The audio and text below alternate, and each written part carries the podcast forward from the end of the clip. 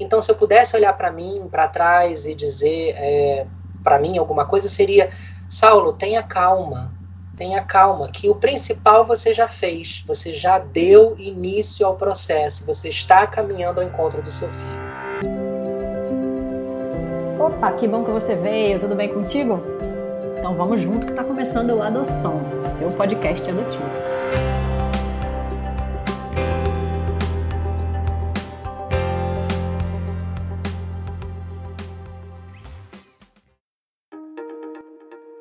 Bom, eu sou a Mariana e eu tô nessa jornada adotiva desde 2018. E começar nessa jornada não foi nada simples para mim. Quando eu comecei a aprender sobre adoção, a sensação que eu tinha é como se estivesse abrindo um pergaminho de conceitos novos, de valores novos até, um pergaminho gigante que foi se desenrolando na minha frente, caindo no chão, saindo pela porta fora, de tanta coisa diferente que eu precisava aprender nesse universo novo que eu estava entrando. Foi um pouco assustador, às vezes até desanimador também.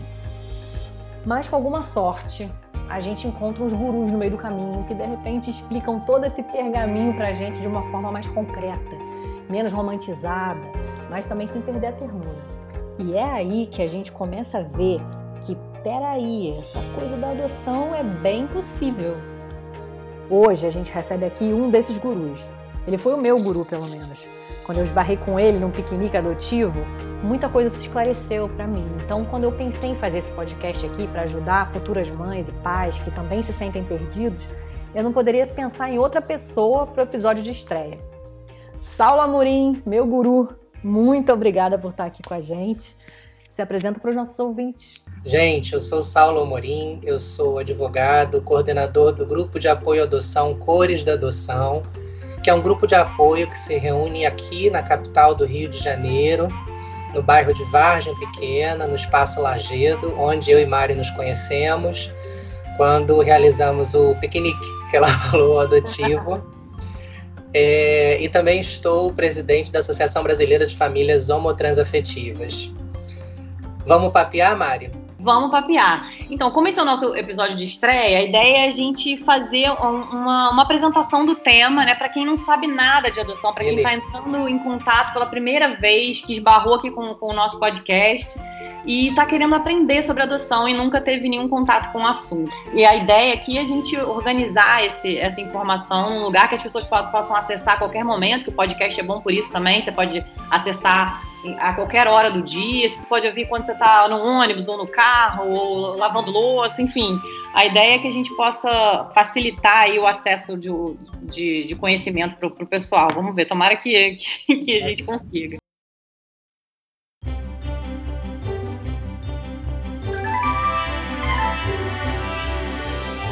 Meu querido Saulo, o que, que é adoção? Boa, vamos começar. O que é a adoção? A adoção é um processo. No Brasil, é um processo. Antes de eu começar a falar desse processo, é bom a gente citar essas fontes aí. Uhum. A dica de ouro, para a gente dar o pontapé inicial, aonde a gente busca essa informação? Site do Conselho Nacional de Justiça. É o primeiro, é o primeiro passo que eu recomendo a qualquer um. Depois, buscar o site do Tribunal de Justiça do Estado em que você mora porque existem algumas regrinhas, alguns detalhes que variam por estado. E se você tiver possibilidade de ir até a vara, a vara da infância, é, juventude, idoso, é, da região que você reside, é importante também, porque tem algumas questões também que são locais que vão diferenciar. Mas vamos falar do básico, do básico, do básico, para responder a resposta do que é adoção. Eu vou me referenciar a um escritor Caio Mário da Silva Pereira. Ele é, escreve sobre direito de família e ele nos define a adoção como um ato jurídico pelo qual uma pessoa recebe outra como filho, independentemente de existir entre elas qualquer relação de parentesco, consanguíneo ou afinidade. Então, só por essa definição desse autor, a gente já chega à conclusão de que adoção forma família, né? Uhum. Adoção é um caminho, é uma via para a gente formar família. E é uma via que não passa pela consanguinidade, não passa pelos laços biológicos, passa pelo afeto, tá?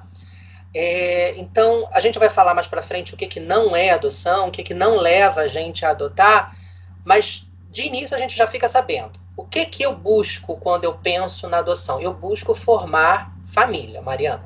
Boa. E você é pai adotivo, né? Adotar é bom por quê? Te incomoda falar é, pai adotivo? Não, uh, o ideal seria que nós não classificássemos as nossas famílias por afeto ou sangue, porque família é família, paternidade é paternidade, maternidade é maternidade, né? Uhum, uhum. Mas se for preciso marcar esse lugar, até para uma questão de visibilidade, para que as crianças adotadas não sejam invisíveis e para que os pais, pelo afeto, não se tornem também invisíveis, eu não vejo mal. E não me ofende também é, me chamar de pai adotivo, né? É, eu não é, sei como que eu sentiria se eu fosse se eu, o dia que eu for mãe, né? Eu também não sei se eu vou é... gostar dessa, dessa, desse, dessa etiqueta, sabe? É, é uma etiqueta assim que, que ela tem um sentido de ser quando colocada no momento próprio, né? Se for para nessa questão da visibilidade, do empoderamento, marcar que as nossas famílias surgiram pelo afeto, não vejo mal nenhum. Uhum. Mas no dia a dia, nas relações com o Estado, e aí eu falo relação com, com escola, relação com serviços de saúde, relação com é, equipamentos públicos, realmente não tem o menor sentido você classificar as famílias por adotivas ou não adotivas, né?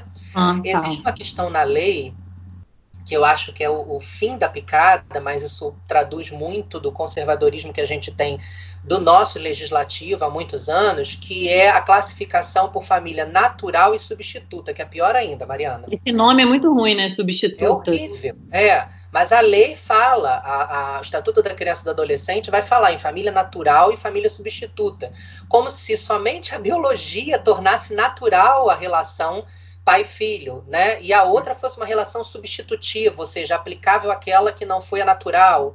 É uhum. horrível esse termo.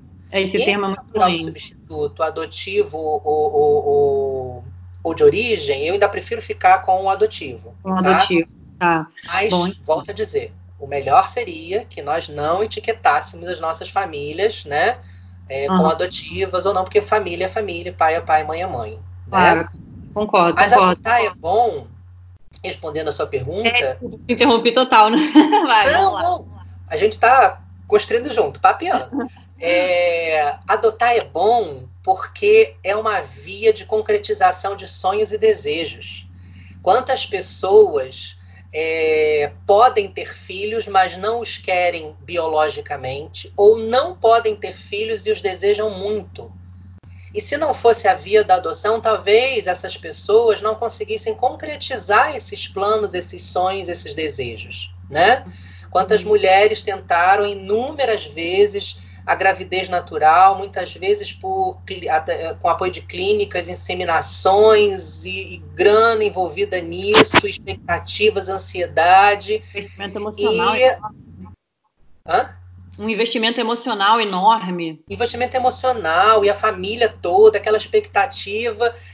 E se não fosse adoção, isso poderia terminar numa grande frustração, né? Uhum, uhum. É, quantos de nós, eu sou casal, é, é, eu sou, sou pessoa LGBTI, estava casado na época que eu comecei o processo de adoção, é, quanto de nós, homens gays, é, temos a dificuldade de, de, concretizar esse sonho da paternidade? As mulheres lésbicas ainda têm a possibilidade de recorrer a um doador de sêmen e se auto-fecundarem, engravidarem e tal. Os homens gays não, dependem do apoio de alguma pessoa da família que possa engravidar por eles, uma amiga que aceite fazer é, a barriga solidária. É, ou até o gestational carrier lá fora, né? Tem muita gente que faz, né? Mas é um, né? Uma é, grana. É, pagar, né? você tem que ter a grana, né? É. E às vezes a pessoa quer adotar mesmo, independente de, né, de, de sim, de sim, sim. ou não para fazer por outros meios, né? Muitas mulheres podem ter filhos, muitos casais heterossexuais é, podem ter filhos, tanto o homem quanto a mulher podem, mas desejam fazê-lo pela adoção, porque a mulher não tem o sonho da, da barriga. Uhum. Aliás, tem um filme muito bonito que fala sobre isso, já entrando na, nas dicas culturais. Leon foi um filme, se não me engano, produzido pela Netflix e ganhou um Oscar, não me lembro em que categoria. Nossa, vou até anotar. É, Leon. E esse filme conta uma história verídica, ele é baseado numa história verídica de um menino nascido na Índia e adotado por um casal australiano Uhum. E esse casal australiano, no filme você descobre que eles não tinham problema nenhum de fertilidade. E eles escolheram exercer a paternidade pela adoção. Legal. É muito bonito o filme, já recomendo. Então, ah, adotar é bom para isso. Adotar é bom porque é um caminho de felicidade. Boa. E o que, que leva uma pessoa a buscar a adoção? E o que, que não deve levar uma pessoa a buscar a adoção? Opa, pergunta de ouro. O que, que deve levar uma pessoa a buscar a adoção? O desejo de ser pai ou de ser mãe. Ponto. Não tem outro porquê, tá? Qualquer outra coisa que fuja disso já é uma não compreensão do que, que significa adoção. Uhum. Desculpa o cacófago aí. A uhum. rima mal feita, né? Uhum. É, as pessoas precisam entender que adoção não é caridade, Mariana. As crianças que estão abrigadas, as crianças que estão hoje em dia é, sob os cuidados do Estado, elas não estão lá porque são coitadinhas, porque tadinhas delas, o que, que será do futuro? São pessoas é, que estão numa fase inicial da vida, na primeira infância ou na segunda infância. É, são adolescentes, sim, que tiveram histórias difíceis, porque se elas foram abrigadas é porque algo não estava muito bom uhum. na casa onde elas moravam, com a família que moravam. São pessoas que precisam ressignificar histórias delas, mas elas não são coitadas e nem tadinhas, né? E elas não estão ali como objeto da pena da sociedade. Elas uhum. precisam sim ressignificar essas histórias, mas elas precisam de adultos conscientes e sadios mentais e emocionalmente para poder levá-las a esse lugar de plenitude, de desenvolvimento saudável e funcional. Uhum. E esse é um erro bem comum, assim, né, no começo. Eu lembro que até eu mesmo, quando eu comecei a pesquisar, a gente teve um momento que falou, ah, e também a gente também estaria fazendo uma coisa legal por alguém. E, e não é isso, né? Não é. Não é, não é para sair assim. desse lugar de caridade, porque esse lugar da caridade colocou a adoção durante muito tempo como uma via de, de realização de histórias não muito legais. Quantas pessoas buscavam a adoção no, no passado para ter uma empregada dentro de casa. Né? Então buscavam a adoção para ter alguém que lavasse a roupa, que passasse a roupa. Quantas pessoas de mais idade adotaram crianças e adolescentes mais novos porque tinham medo na velhice de, de que a demência tirasse deles a razão e eles não tivessem alguém com o mínimo de laço afetivo para cuidar deles? Quantas pessoas também não, não, não adotaram pensando que fariam daquela é, criança uma projeção de si mesma, de suas frustrações, né? É muito é complicado, é, Mariana, porque tem a gente muita tá mãe biológica que é assim também, né? É. Que, que coloca todas as, as, frustrações na criança. E são, e são vidas, assim, tenras. Uma criança, uh, em determinada faixa de idade, acaba se apegando como a, a, aquele que, que, que, adota como uma via de, de sobrevivência. Ela viveu tantas dores, tantas coisas difíceis, ela ainda está tão machucada, tão doída, que quando vem alguém com braços estendidos, se entrega. E uhum. nessa que ela se entrega, ela não se dá conta que ela pode estar sendo vítima Usada. de uma escravidão disfarçada, né? Uhum. Então são histórias que a gente só vai depurar muitas décadas depois, quando a pessoa olha para trás. Eu estou falando assim porque eu convivo com casos reais, tá? Uhum. É, são pessoas que vão chegar aos 30, 40 anos, vão olhar para trás e vão falar assim: é, eu fui bem tratado por Fulano, eu tive tudo, não me faltou comida, não me faltou educação, mas eu não tive amor. Eu era tratada como uma empregada dentro de casa. Nossa, a minha responsabilidade dentro de casa era manter a roupa passada, a louça lavada, a casa arrumada, enquanto a fulana. Gente, que passou por isso? Hã? Você já conheceu gente que passou por isso? Sim, sim, sim. Meu Deus do céu. Estou é, falando de depoimentos que a gente recebeu lá no Cores da Adoção, pessoas de hoje de 40, 50 anos que falam sobre isso, né? Nossa Senhora. É, é, eu acho é, e eu sei de outros depoimentos, de outros, que, que eu já escutei em outros grupos de apoio à adoção, de pessoas, inclusive me lembro agora de um, de um, de um senhor que foi adotado rapaz para trabalhar na roça né? E queriam mais mão de obra para trabalhar na roça. Mari, entenda, eu não acho que o adotante, quando busca, é, a pessoa que, que adota, quando busca essa essa via para realizar esses planos, ela não está de todo imbuída no sentimento assim puramente negativo, entendeu? Não, claro. Quero fazer é, é, o mal, quero transformar essa pessoa numa trabalhadora é, barata. Não, não acho que, que, que haja essa motivação. Espero acreditar que não, né? É, mas acontece. Em e quando acontece, casos, dói. E a gente pode não fazer dessas histórias histórias negativas, entendeu? Sei. Não, e eu acho que assim, tem esse, esse, esse. Você está contando essas histórias horrorosas, né? Que vão para um, esse extremo, né? Da, do, do, do equívoco no, no, desejo, né? O desejo colocado de uma forma totalmente equivocada. Mas eu, tô, mas eu também estou falando de um daquela, daquela futura mãe ou futuro pai que tem uma ideia de que, de que essa, essa ideia de que uh, você está fazendo uma coisa boa por alguém pode mais lá para frente te, te colocar num lugar de esperar que aquela, que aquela criança seja Ótimo. grata. Bem, entendeu? bem a criança não tem que ser grata. A sabe? resposta da gratidão. É, e, e esse lugar é um lugar mais difícil, às vezes é difícil da gente sair desse lugar, sabe? E é muito é. comum quando a gente está começando a, a, pesquisar o assunto, a gente, a gente imaginar uma coisa nesse, nesse, nesse lugar da gratidão, que não, que não existe, né, Saulo? A gente não pode cair nesse lugar da gratidão. Nenhum filho é, é, é, condenado, eu vou usar a palavra condenado, ele é pesada, mas é isso mesmo, é condenado a ser grato aos seus pais, tá? É, vamos pensar na, a minha realidade é a sua. Nós somos filhos biológicos, né? Uhum. É, os meus laços com os meus pais não passam pela gratidão necessariamente. É óbvio que eu sou grato a eles por tudo que eles fizeram e por tudo que eles ainda fazem e por, é, é, é por todo o bem que me fizeram, enfim mas a minha relação com eles não se construiu na, na, na, via da gratidão. Né? Eu os amo profundamente porque eu me senti amado, eu fui amado por eles ao longo da vida. Amado até nas correções. Amado uhum. até no momento que eles me disseram não, você não vai sair, você não vai fazer, você não vai realizar isso que você quer, porque o não também tem amor, né? Uhum. É, e quando a gente adota com essa sensação de que, ah, eu vou fazer o bem para alguém, eu posso cair sim nesse, nesse poço aí da gratidão, esperando uma retribuição. Exato. Né? Ah, você está sendo um ingrato porque eu te dei uma vida, eu te dei uma história. Opa, não. É. Ela não era um tadinho que precisava, e volto a falar da, da, da questão do, do, dos coitadinhos que estão abrigados, né? Ela não é uma, uma coitadinha, ele não é um coitadinho que precisava de qualquer família, ou da sua maravilhosa família. Não, aquela criança precisa de uma família e a melhor família possível para ela. É uma uhum. mudança de perspectiva, Mari, que tira o centro da questão dos adotantes e coloca o centro das atenções e da questão sobre as crianças. Uhum. Quando a gente fala em adoção, a gente não está preocupado na melhor criança para aquele adotante. O olhar tem que ser inverso. O olhar tem que ser a melhor família para aquela criança. O uhum. interesse da justiça e nosso, que trabalha com adoção, tem que estar sempre sobre a criança. Então a gente precisa aprofundar no conhecimento dessa criança. Quem é ela? Qual é a história dela? Quais são as demandas dela se ela já é uma criança adolescente? E procurar para ela a melhor família, tá?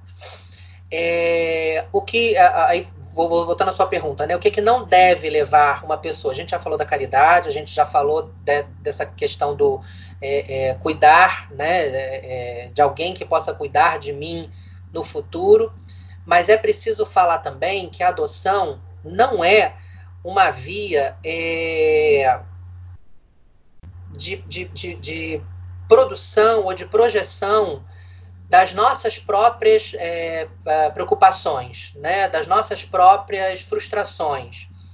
É muito comum isso em qualquer via de paternidade, tá? Que um pai uhum. projete sobre o seu filho aquilo que não conseguiu ser ou que não conseguiu fazer. Oh, né? a gente vê, né? Ah, é, eu, eu queria tanto ser um, um, artista de sucesso, eu queria tanto ser um advogado de renome, um médico que chegasse a, a, a, aos píncaros da glória, enfim. É, não, os filhos, eles não são projeção de nós. E não adianta você recorrer à, à adoção na expectativa de você encontrar numa criança ou no adolescente um mini-mim, indo para outra dica de, de, filme, né? Um, um menor que igual a mim, né? É, é um erro absurdo, porque você já traz essa criança com um peso do que ela não, não será, né? Eu costumo uhum. dizer que quando a gente vai à via da adoção, buscar o desejo da paternidade da maternidade, primeiro a gente precisa amadurecer dentro da gente o que é ser mãe e ser pai. Para uhum. depois a gente tomar esse passo de adotar. Porque se eu não compreendo o meu lugar nessa relação, a chance de eu construir uma relação disfuncional com essa criança é enorme, né? Sim. E eu tô descobrindo e já fica a dica, né? Filhos não são projeções de nós mesmos. Sim, sim. E isso eu acho, nesse, nesse aspecto, eu acho bom, porque a gente pode parar muito para pensar como a gente tem esse tempo, a gente pode usar esse tempo de espera para elaborar tudo isso, né? O que muitas vezes numa, numa gravidez né, a gente não, não conseguiria, né? Porque já aconteceu, então você tem que você tem nove meses e acabou. Então isso também é, esse aspecto é legal da adoção, porque a gente pode parar para pensar no...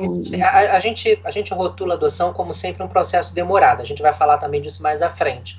Mas nem sempre, tá? Tem casos de adoção que são extremamente rápidos, principalmente casos que fogem ao perfil padrão uhum. daquelas pessoas que Bebê. preferem isso, as crianças pequenas.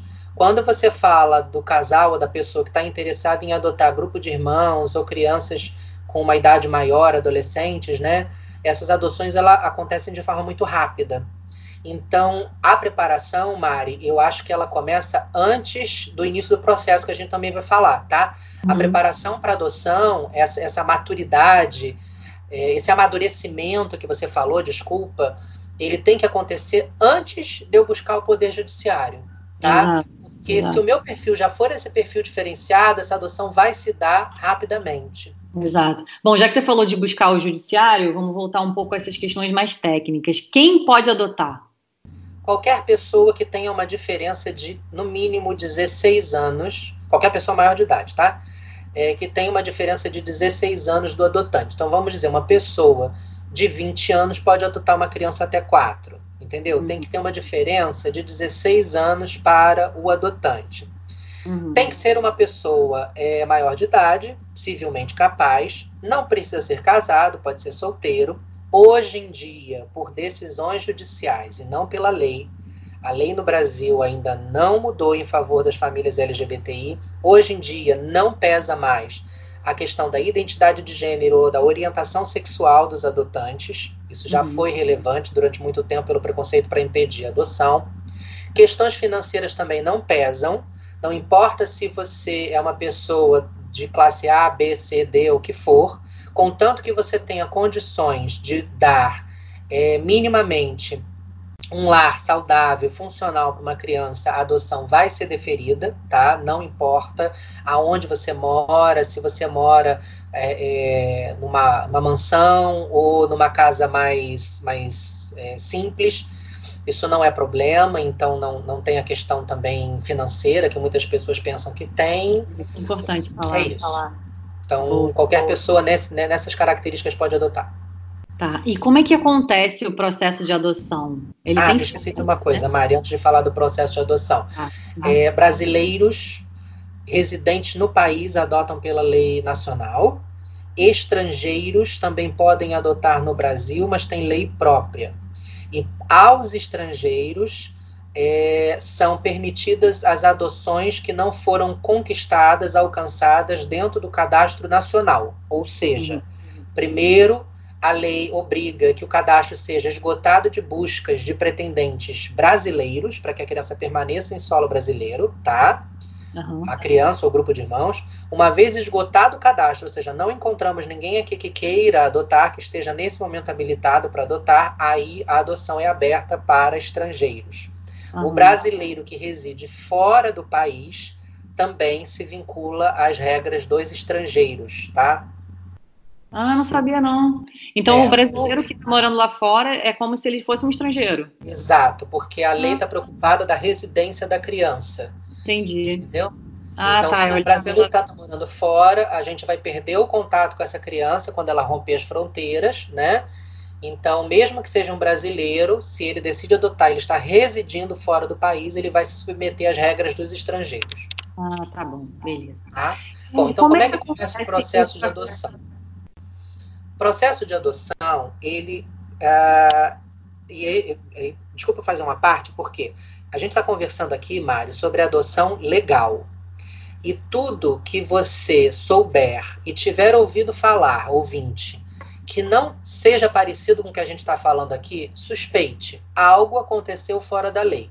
E ainda é muito comum no Brasil histórias que são ditas e recontadas como histórias de adoção mas não o são, tá? Uhum. São é, tradição ou, ou, ou, eu não estou querendo usar a palavra tráfico porque é pesado, né? Mas tradição de pessoas, né?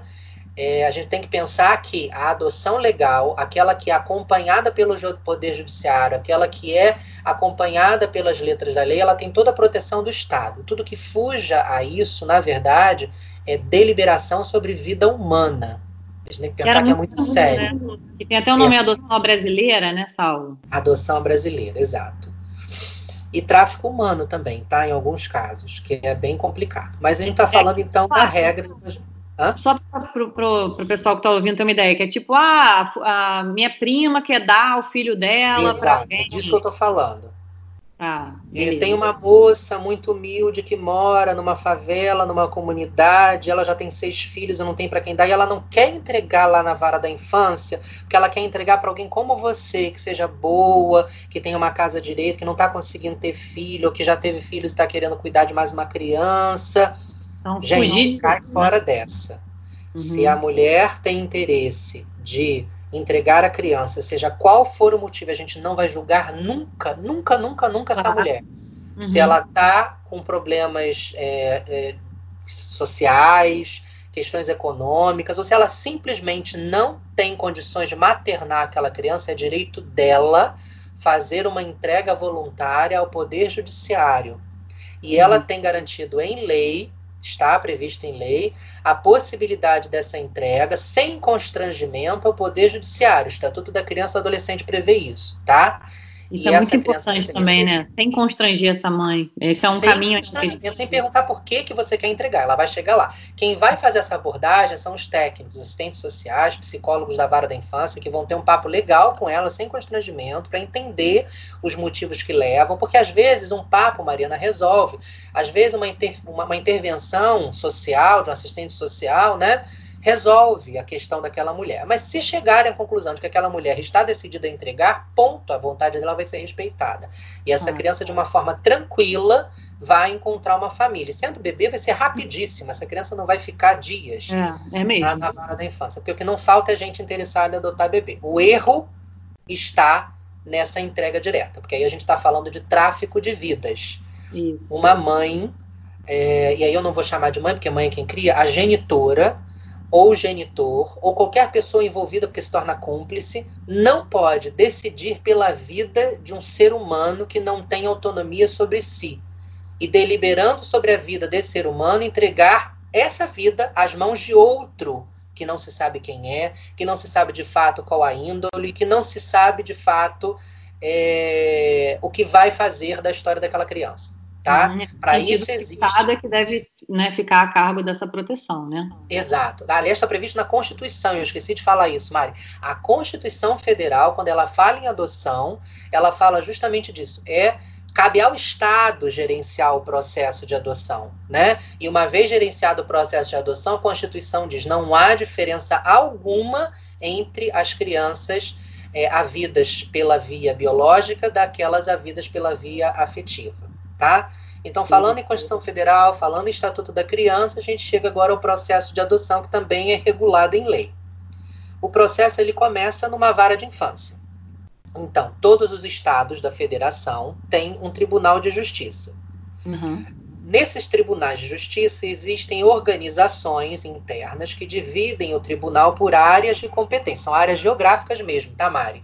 Uhum. Então, você vai tentar procurar geograficamente no seu estado qual é a vara da infância que cuida do local que você mora, na dúvida. É tipo, qual mais perto da sua casa, tipo isso. Isso, que não necessariamente tem a ver com o seu município. Como a gente está falando aqui em podcast, a gente está falando para o Brasil todo, são diversos os municípios. Tem caso que uma vara da infância cuida de dois, três municípios, tá? Uhum. Então, na dúvida, você vai ao site do Tribunal de Justiça, entra em contato com os portais deles e pergunta: olha, eu resido então, no bairro tal. Do, do Estado, é isso? Isso, é por Estado. Ah, Tribunal de Justiça você do diz, eu, Estado. É. Eu resido no bairro tal, da cidade tal, eu quero saber qual é a vara da infância que cuida da área que eu resido. Uhum. Nas capitais é um pouquinho diferente, Mária. Aqui no Rio de Janeiro, por exemplo, a gente tem quatro varas da infância dentro de uma mesma capital. Então vai mudar de bairro. Né? Dependendo, Dependendo do, do seu bairro, é uma Exato. vara diferente. Uhum. Dependendo do CEP que você tá, da rua que você tá, você tá numa vara ou tá em outra. E isso na, nas capitais grandes, como São Paulo, também funciona assim, tá? No site você coloca seu CEP, não? Você coloca o CEP e aparece... Assim, não sei te dizer no Brasil todo. Aqui no, no, no, Rio de Janeiro, você tem essas informações no site do Tribunal de Justiça do Rio de Janeiro, as áreas de competência por bairro de cada uma das quatro varas. Uhum. Mas te confesso que eu não sei, nos outros 20 e tantos estados da federação, como é que os sites dos tribunais estão. A dica que eu dou é liga para a Central de Atendimento do Tribunal de Justiça e pede essa informação. Eles vão saber te dar. E você vai descobrir onde é que é a vara da infância. Se não tiver site, essa vara da infância, você vai lá e se informa como que aquela vara da infância trabalha. Tá bom? E cada vara cada trabalha. Vara... Oi? Cada vara trabalha de um jeito. Cada vara trabalha de um jeito e tem algumas exigências de procedimentos. Bom, Saulo, mas isso me parece uma zona. É, é, é complicado, sim. Mas cada é. juiz titular ele pode fazer algumas, é, é, algumas exigências de acordo com o que ele entende ser mais protetivo para a criança ou para o processo de adoção. A regra geral, e é isso que eu queria falar, está no site do Conselho Nacional de Justiça. No site do Conselho Nacional de Justiça, você encontra o passo a passo da adoção. Tá exatamente assim, tá, Mari? Você pode digitar passo a passo da adoção que você vai encontrar. E aí lá você vê que o primeiro passo nesse site é dizer: você decidiu adotar. E aí diz: procure o fórum, vara da infância, da juventude da sua região, levando os seguintes documentos. Tem ali uma lista de documentos que eu não vou falar aqui, porque senão enrola as pessoas. Essa uhum. lista que tem ali, é importante saber, é uma lista base, tá? Uhum. As varas da infância podem pedir outros documentos. Por isso que é preciso que você vá. Existem varas da infância que exigem uma primeira reunião. Elas reúnem todos os pretendentes em uma primeira reunião para fazer um alinhamento de informações, passar essa lista de documentos, entregar Comigo alguns assim. formulários. Assim. Hã? Comigo foi assim, eu tive que ir lá Exato. fazer uma reunião. Essa é o que acontece aqui na primeira vara de infância da capital do Rio de Janeiro, da comarca da capital. Existem outras varas de infância que não, que você já chega deixando os documentos e depois você vai ser chamado. Então eu não tenho como falar aqui nesse podcast como é que funciona em cada lugar, tá? Uhum. A dica é procura. Agora, vou fazer uma paradinha nesse momento antes de falar do itinerário do processo, para falar uma coisa que eu, Saulo, julgo como é, dica de ouro. E talvez você, Mariana, tenha percebido isso naquele piquenique. Hum. Antes de fazer esse movimento, gente, antes de se preocupar em reunir esse documento, ir até a vara, você precisa refletir sobre o que é adotar, sobre o que é ser pai e ser mãe, que eu estava falando há pouco, tá? Uhum. E isso pode ser feito através dos grupos de apoio à adoção. A gente vai falar deles mais para frente. Então, apesar da orientação é, do Conselho Nacional de Justiça como primeiro passo ser a busca da vara da infância, eu, Saulo Amorim, digo a, a, quem está nos ouvindo que o primeiro passo, no meu ponto de vista, seria busque um grupo de apoio à adoção. Passe a ouvir histórias reais Uhum. Aprenda com os exemplos de outros que estão um pouquinho à frente de você, vivenciando essa gestação adotiva. Uhum. Veja famílias já constituídas pela adoção, né? Essa imersão no mundo da adoção que os grupos de apoio à adoção promovem, ela é fundamental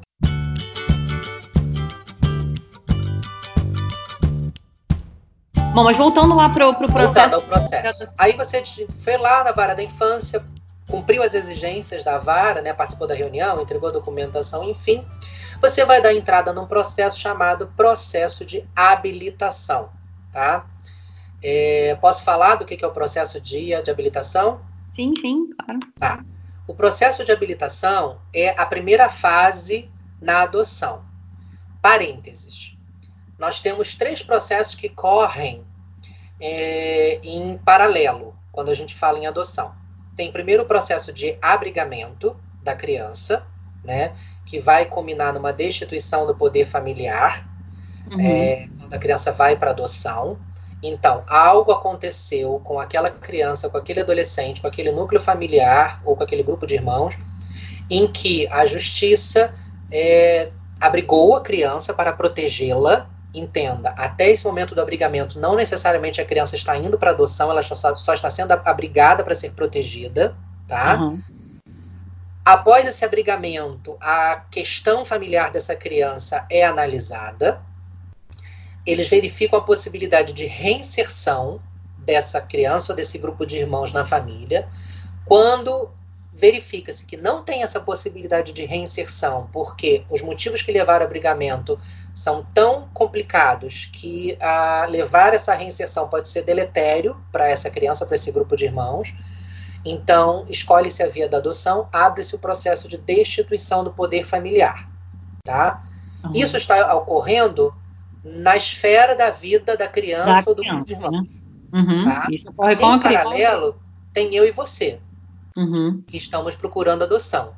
E aí a gente está começando o primeiro passo que se chama processo de habilitação, e é disso que eu estou falando. Tá? Ah. O processo de habilitação é o processo em que o Poder Judiciário vai olhar para você, vai olhar para mim e vai descobrir quem nós somos.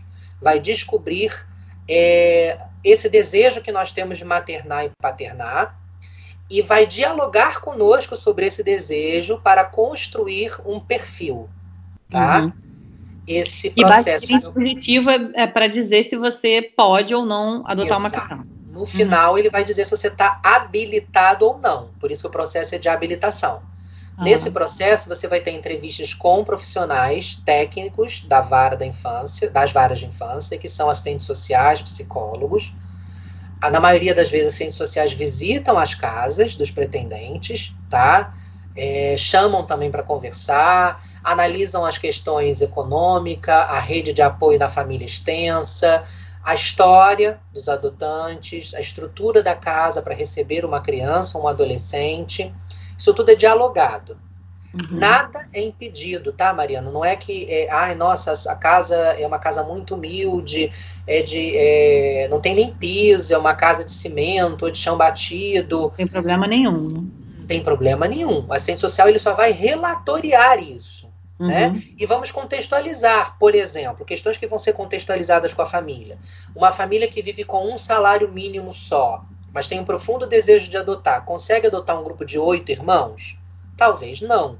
E é isso que o assistente social vai ponderar, né? Uhum. Porque com um salário mínimo vai ser difícil de manter a saúde é, alimentação. alimentar, né? a uhum. saúde básica dessa criança, dessas oito crianças morando numa condição numa família que tem um salário só, tá? Então são uhum. questões que são ponderadas, são dialogadas em algum momento esse perfil ele é delineado pelos pretendentes juntos da equipe técnica e vai é, compor o, o, a habilitação final. Então, o Ministério Público se manifesta, o juiz toma a decisão no final. E aí uhum. sai uma sentença habilitando a pessoa, o interessado. Essa habilitação ela é inserida no Sistema Nacional de Adoção. Outra dica que eu dou é peça aos técnicos da vara de infância que estão, pro, é, que estão procedendo a sua habilitação para enviar uma cópia dessa inscrição no Sistema Nacional de Adoção. Nós sabemos de muitos casos que, por erros internos administrativos, as pessoas passam pelo processo de habilitação, ficam séculos esperando e depois vão descobrir que o nome delas nunca foi inserido no Sim. sistema. Então nacional. tem que ficar ligado, hein? É. E, então, e, precisa de advogado para esse processo de habilitação? Ah, ótima pergunta. Não, não precisa.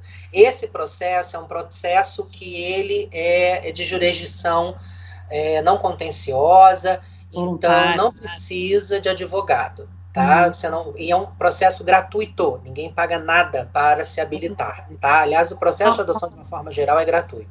Então tá. tem um conjunto de documentos que a pessoa precisa juntar, né, para levar para a vara, certo? Algumas varas, me corrija se eu estiver errado, então, porque essa informação eu não tinha. Algumas varas exigem que você faça as reuniões nos grupos primeiro e outras não, é isso? E outras não, exato. Ah, isso. Ah, tá. Depende, depende da vara, você, você passa pelo processo de, dos grupos antes ou não. Entendi. Existem varas que pedem, como você fez, quatro, outras dez, outras exigem que você faça frequência no grupo de apoio à adoção durante todo o período de espera.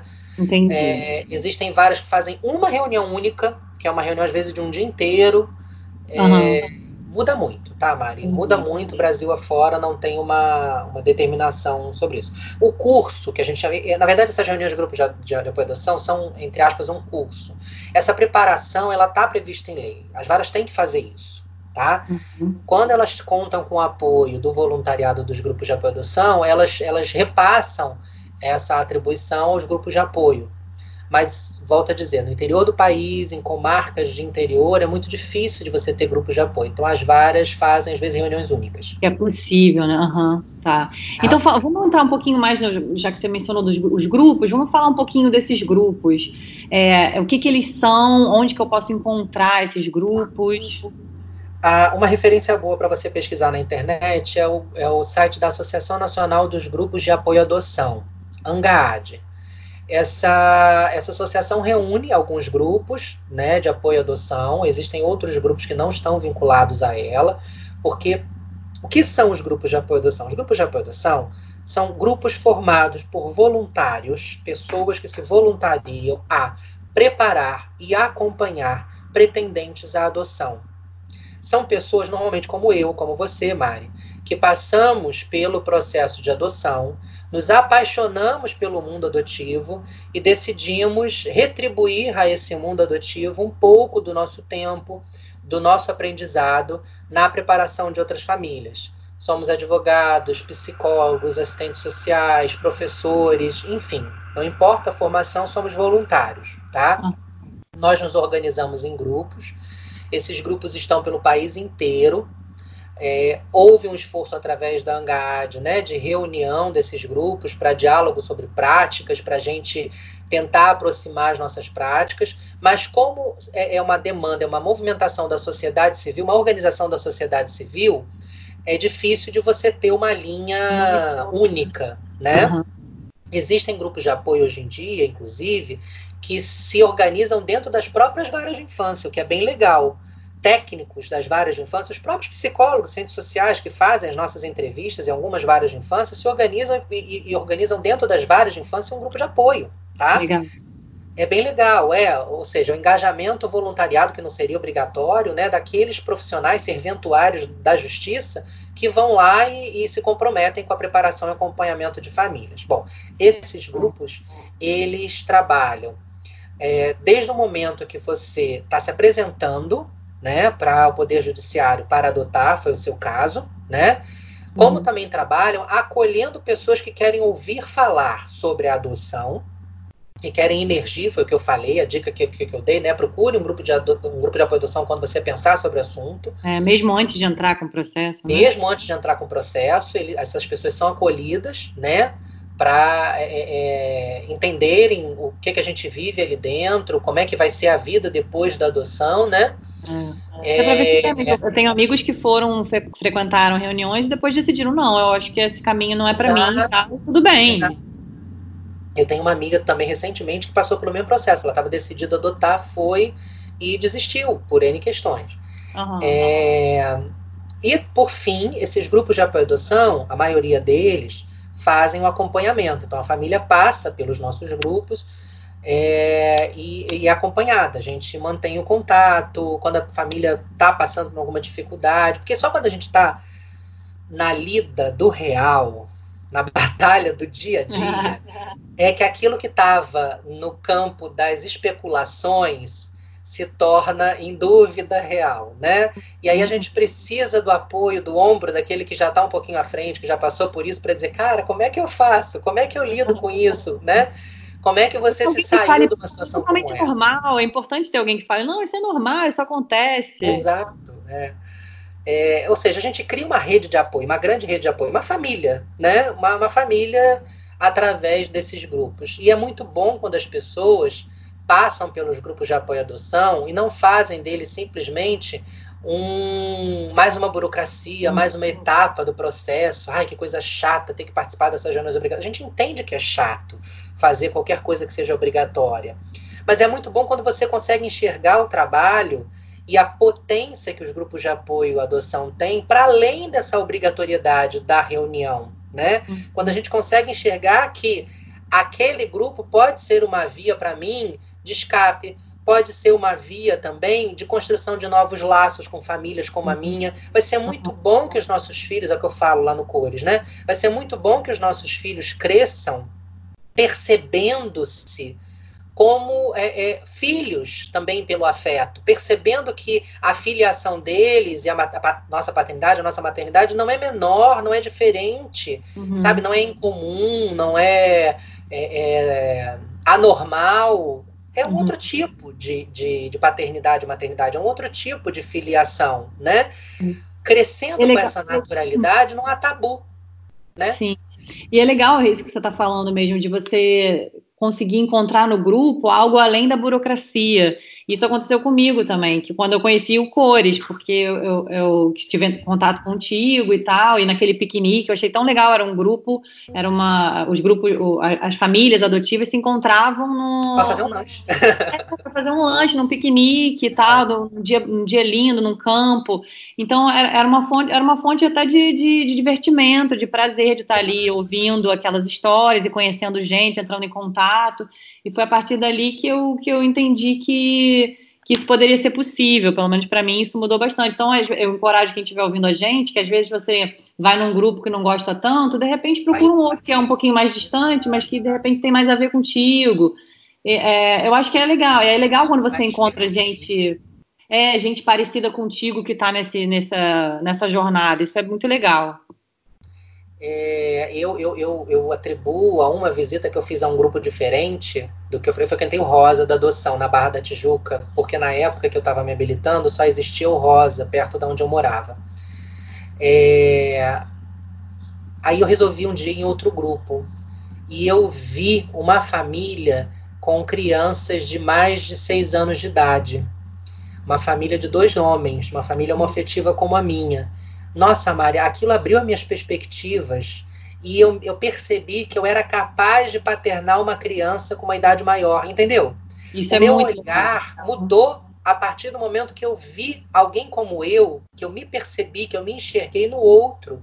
É, é o que a gente fala sobre a invisibilidade da, da, das pessoas negras e das pessoas LGBTI. É, a questão da representatividade. Né? É.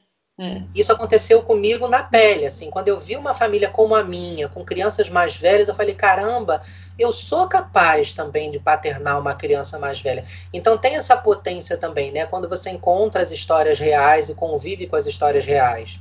É, a gente vai vendo que aquilo é possível, porque às vezes quem está escutando a gente pode até achar, nossa, mas quanta quanta coisa. É, é, assim mesmo, né? A gente entra nesse mundo e é muita informação, e, e, e vem, vai vir, como a gente está falando aqui para você, vai vir gente falando: olha, tem que pensar bastante. E é, mas eu, eu, te digo, é bom pensar bastante, é bom.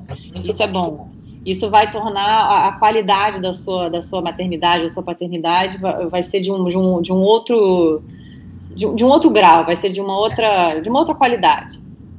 E aí, respondendo a você, aonde encontrar, no site da Angaad, você encontra os grupos que são filiados a ela, registrados lá por estados e por bairros, tá? Mas também nas redes sociais você pode pesquisar, Facebook tem muitos grupos hoje também, Instagram, é, e com certeza... O que, aconteceu comigo também, às vezes, a, por exemplo, quando eu fui procurar um, um, grupo de apoio perto de mim, a vara me. Naquela primeira reunião, porque na minha vara foi assim, tinha ah, que fazer ótimo, uma primeira reunião isso, e lá eles deram as informações, mas a informação estava errada do grupo. Eles deram um outro, eles deram um outro endereço do, do grupo de, de, apoio. Eu cheguei lá, não tinha. Aí foi, eu nem lembro como é que eu, como é que eu fiz, não lembro para quem eu liguei.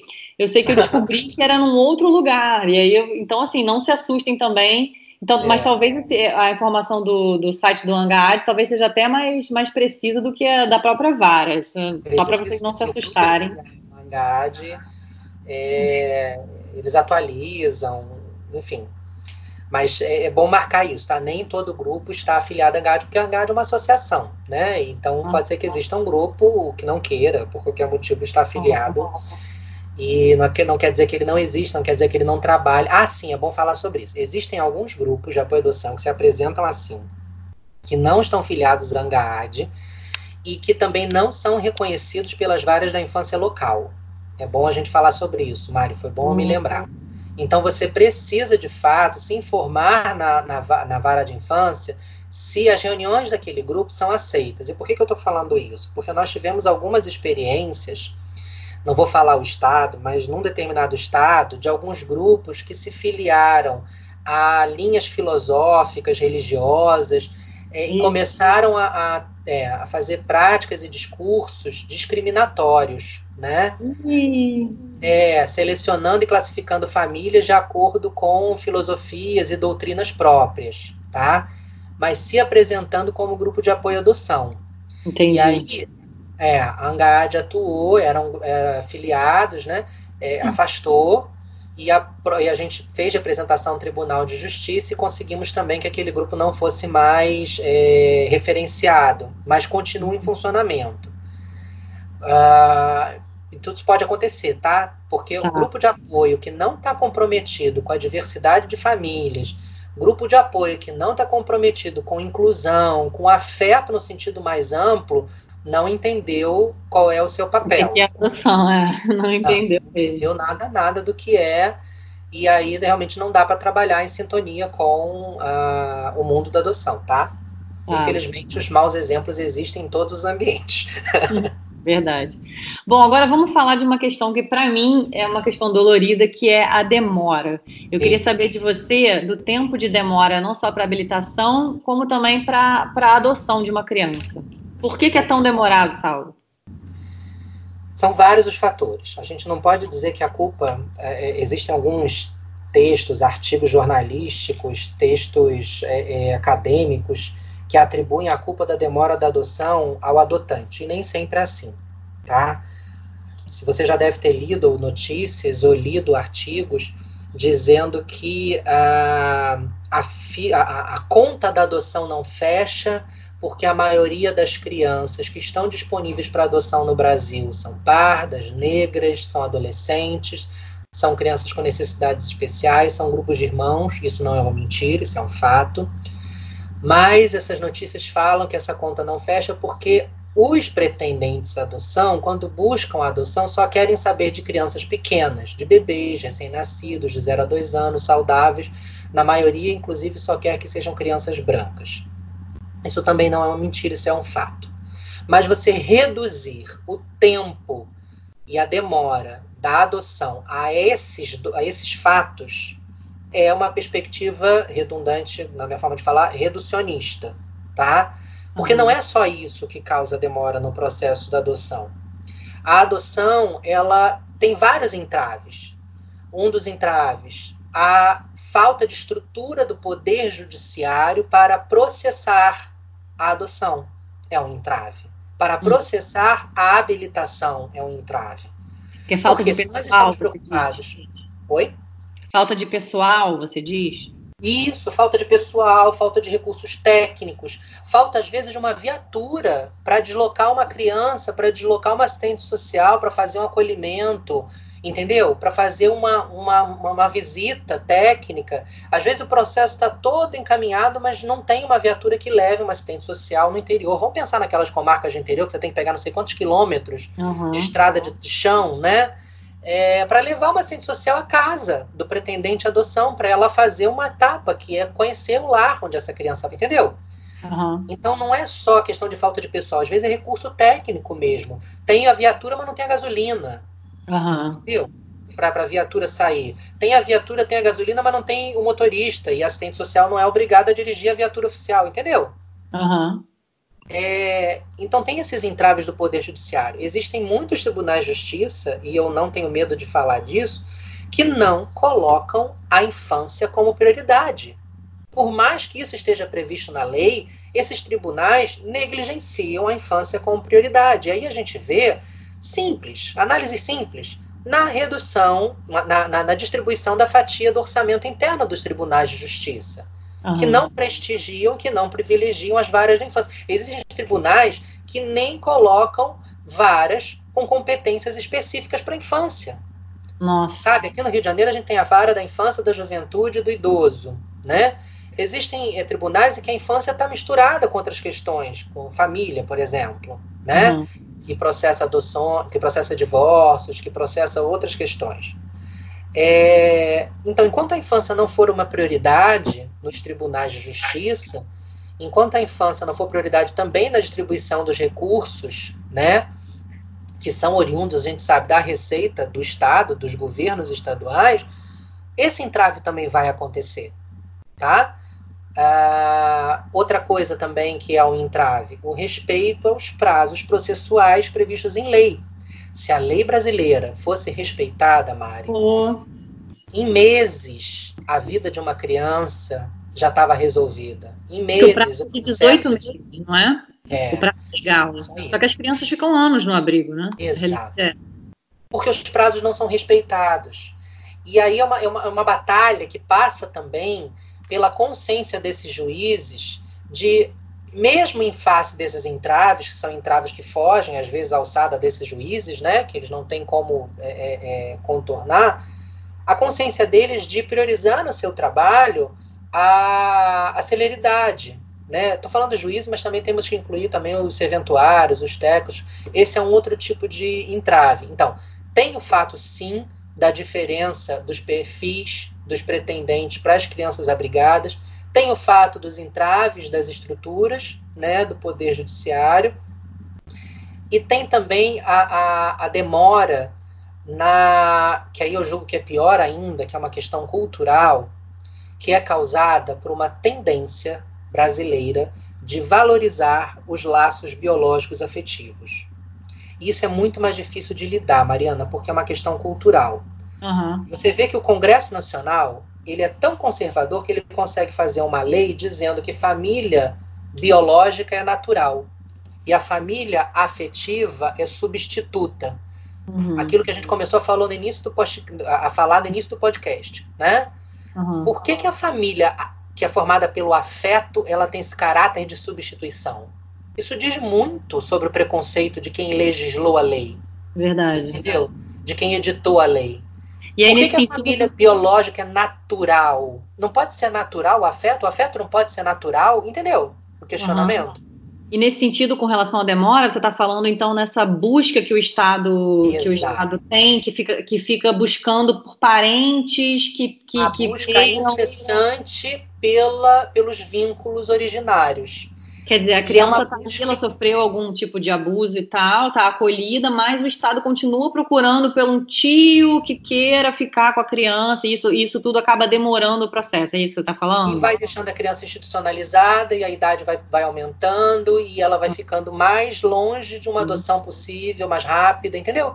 Uhum. Ela foi institucionalizada com três meses, mas aquela vara da infância eh, buscou tanto, tanto, tanto, tanto alguém de vínculo biológico com ela que ela já fez seis anos institucionalizada. Uhum. Entendi. A história dela poderia ter sido diferente. Ah, mas ela vai conseguir ser adotada aos seis anos ainda, porque é uma idade baixa? Vai! Mas o que ela deixou de viver Perdeu? entre é. três meses e seis anos. É.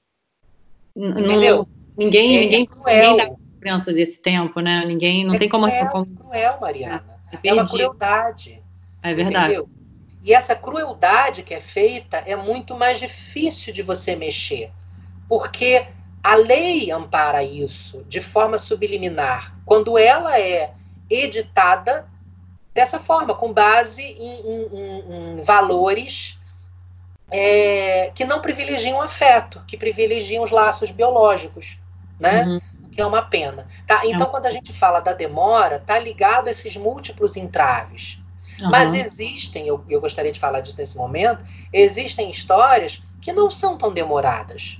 Como eu isso te falei. é muito importante. Isso, isso eu fiquei até animada quando você falou isso, e eu acho que é, é importante o pessoal que está ouvindo a gente saber disso, porque senão a gente, né, senão a gente está desanimando o pessoal. Também pode, é. pode ser que não demore tanto, então, Sal.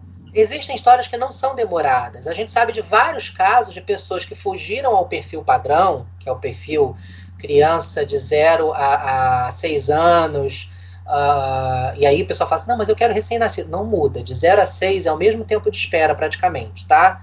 A Caramba, maioria quer essa, 0 a 6, essa faixa de idade. A maioria quer branca, a maioria quer criança saudável. A gente pode falar disso também sobre saudável. Vou botar saudável entre aspas, tá? Uhum. É, se você foge a esse perfil padrão, a chance de você conseguir uma adoção é, mais rápida é maior. Por exemplo, poucas pessoas sabem que a, os grupos de irmãos, eles preferencialmente não são dissolvidos.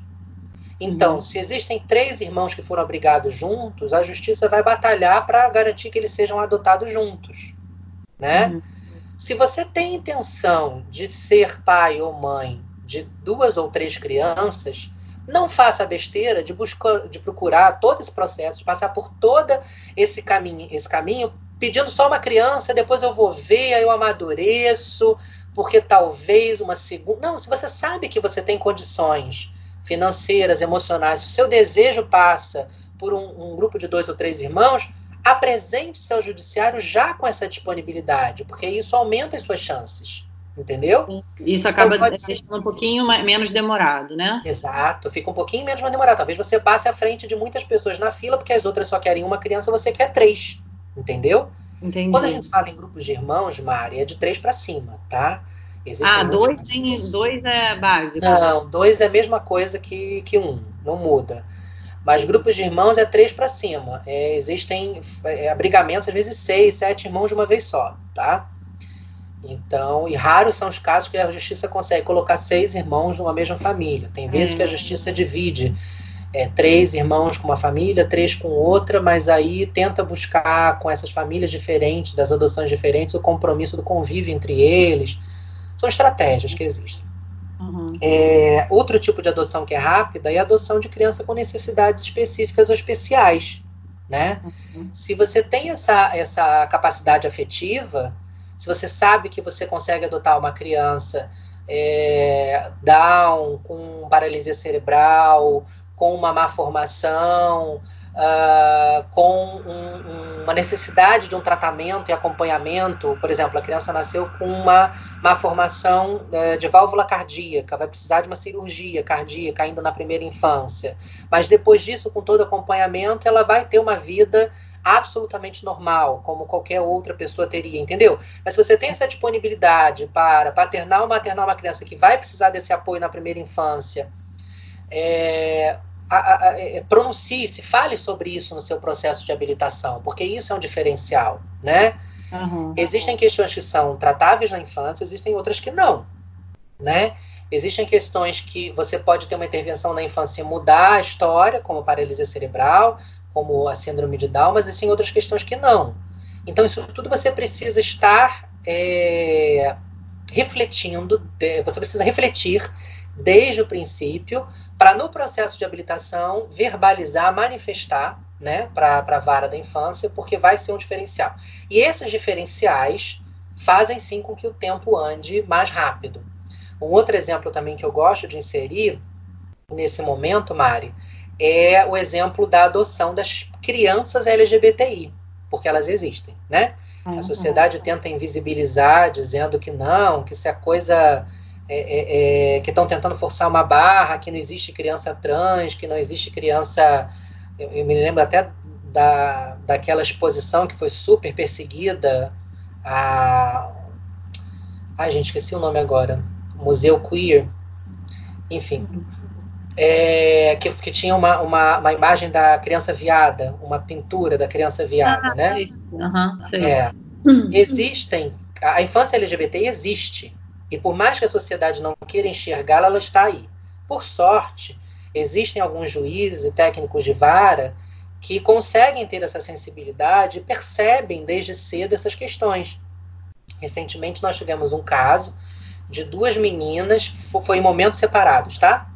Uhum. É, duas meninas que é, percebeu-se a transgeneridade delas na infância, ou seja, elas se recusavam a ser é, tratadas como meninos, elas se recusavam a se vestir como meninos, é, já estavam abrigadas há algum tempo, mesmo assim recusavam a dormir em alas de meninos, enfim, eram meninas. Se apresentavam uhum. como meninas, se portavam como meninas e queriam ser chamadas como meninas. Uhum. E foram adotadas como meninas que são, né? e foram adotadas por famílias que estavam abertas a acolher essa infância, entendeu?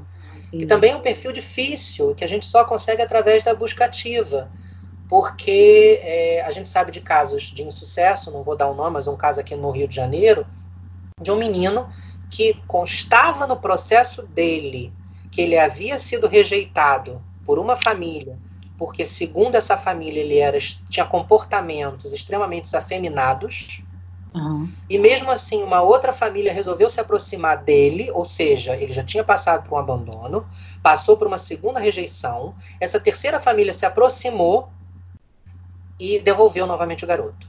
Meu dizendo Deus. que tinha tentado de todas as formas curar, olha o termo Nossa. que essa família usou, curar essa, esse desvio de comportamento. Eles acreditavam que com a oração e com as, as potências que eles tinham, eles iam curar esse menino. E desistiram disso e devolveram esse menino pela terceira vez. E agora ele se recusa a voltar para o processo de adoção, óbvio. Claro. né? Mas aí eu, eu enxergo até um erro da equipe técnica, né? Como é que não viram eh, que as pessoas não tinham o menor preparo para receber essa criança, né? Passa por isso também, Mari. Não estou isentando, mas tem muitas pessoas que não são sinceras nessa aproximação com as É, equipes técnicas. ou a gente isso, está é. pensando aqui, falando de uma, uma pessoa média, né? Uma pessoa que tem sinceridade nos seus propósitos, né? Que não omite nada, que não é, é, é, que não desvirtua a, a- a conduta. É, a pessoa Uma pode pessoa que, chegar por lá exemplo, e fazer um teatro. assistente social em casa para fazer a, a visita à casa, não maquia nada em casa, entendeu? Não, não, Aham. não, não manda alguém sair, que não mora ali, enfim. É, é, e aí existem pessoas que não são essas pessoas médias, né? E que agem com subterfúgios e que podem se enganar a equipe técnica no sentido de dizer, não, nós somos super abertos a essas questões e tal, e, e não são, tá? Uhum. Então a gente não pode jogar a conta também só nas equipes técnicas, mas é fato que essas equipes poderiam fazer um acompanhamento. É fato que se essas famílias estivessem em grupo de apoio à adoção, a gente perceberia esses detalhes. Mas existem histórias reais, como essa que eu acabei de te contar, do, do menino que agora não quer mais passar pelo processo de adoção, porque ele já passou por duas rejeições. E é óbvio, não tem nenhuma cura a ser feita com ele, porque ele é homossexual, né? Uhum. E ele precisa só ser respeitado. Ele precisava simplesmente encontrar uma família que respeitasse, que o respeitasse como ele é. Então, o tempo de, da, da demora na, na, na adoção passa por isso também, tá? Passa pela sua capacidade afetiva, passa por essa oportunidade desse encontro. Se você tem uma capacidade afetiva que foge ao padrão da maioria das pessoas, manifeste-se, em si, é, busque estar inserido em, em, em busca ativa, né? Uhum. Busca ativa é o trabalho que os grupos de apoio à adoção também fazem. A gente apelida carinhosamente essas pessoas de cegonhas, né? São pessoas que se voluntariam de fazer contatos com diversas varas no, pelo país afora, identificando aquelas crianças que estão tendo dificuldades de inserção em suas famílias e fazem a ponte entre essas crianças que buscam as famílias e as pessoas que têm perfil pretendente. Em busca ativa, nunca você vai encontrar bebê, tá, Mariana? Uhum. E isso, bebê- isso, isso a gente só aprende também é, é, quando a gente está inserido no, nesse ambiente dos grupos de adoção, né? Depois que a gente, até depois que a gente se habilita, a gente continuar é, buscando estar tá nesses grupos, porque aí nesses grupos a gente vai aprendendo, por exemplo, a busca ativa, que eu acho que a gente está falando de duas coisas aqui muito importantes que, que com certeza merecem um episódio só para elas, que é a, a escolha do perfil e a busca ativa, né? Porque dependendo da escolha do seu perfil, isso pode, é, como você estava falando, isso pode alterar o seu tempo de espera. Mas também a gente precisa se preparar muito para para escolher esse perfil, porque a gente também não pode basear a, a, nossa, a nossa pressa, né, a nossa vontade de ser pai e mãe. É, É, a ansiedade pode não é trocar o o pé.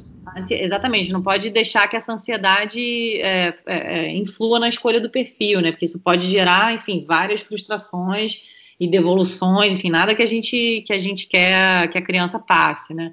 Então são, são temas que a gente precisa olhar também com muito cuidado e é legal você mencionar isso também para o pessoal que está tendo esse primeiro contato com a adoção saber que existe, que vai ser uma coisa que vai que você vai precisar pensar também, que é a escolha do perfil, né? Que, que, que, a- que é qual a idade da criança que você quer, raça, sexo, tudo isso você vai poder é, pensar sobre, é, sabendo que isso vai influir né, na sua espera. Por exemplo, se você quiser um bebê, como você estava falando, a sua espera é muito maior. Você tem noção Maior.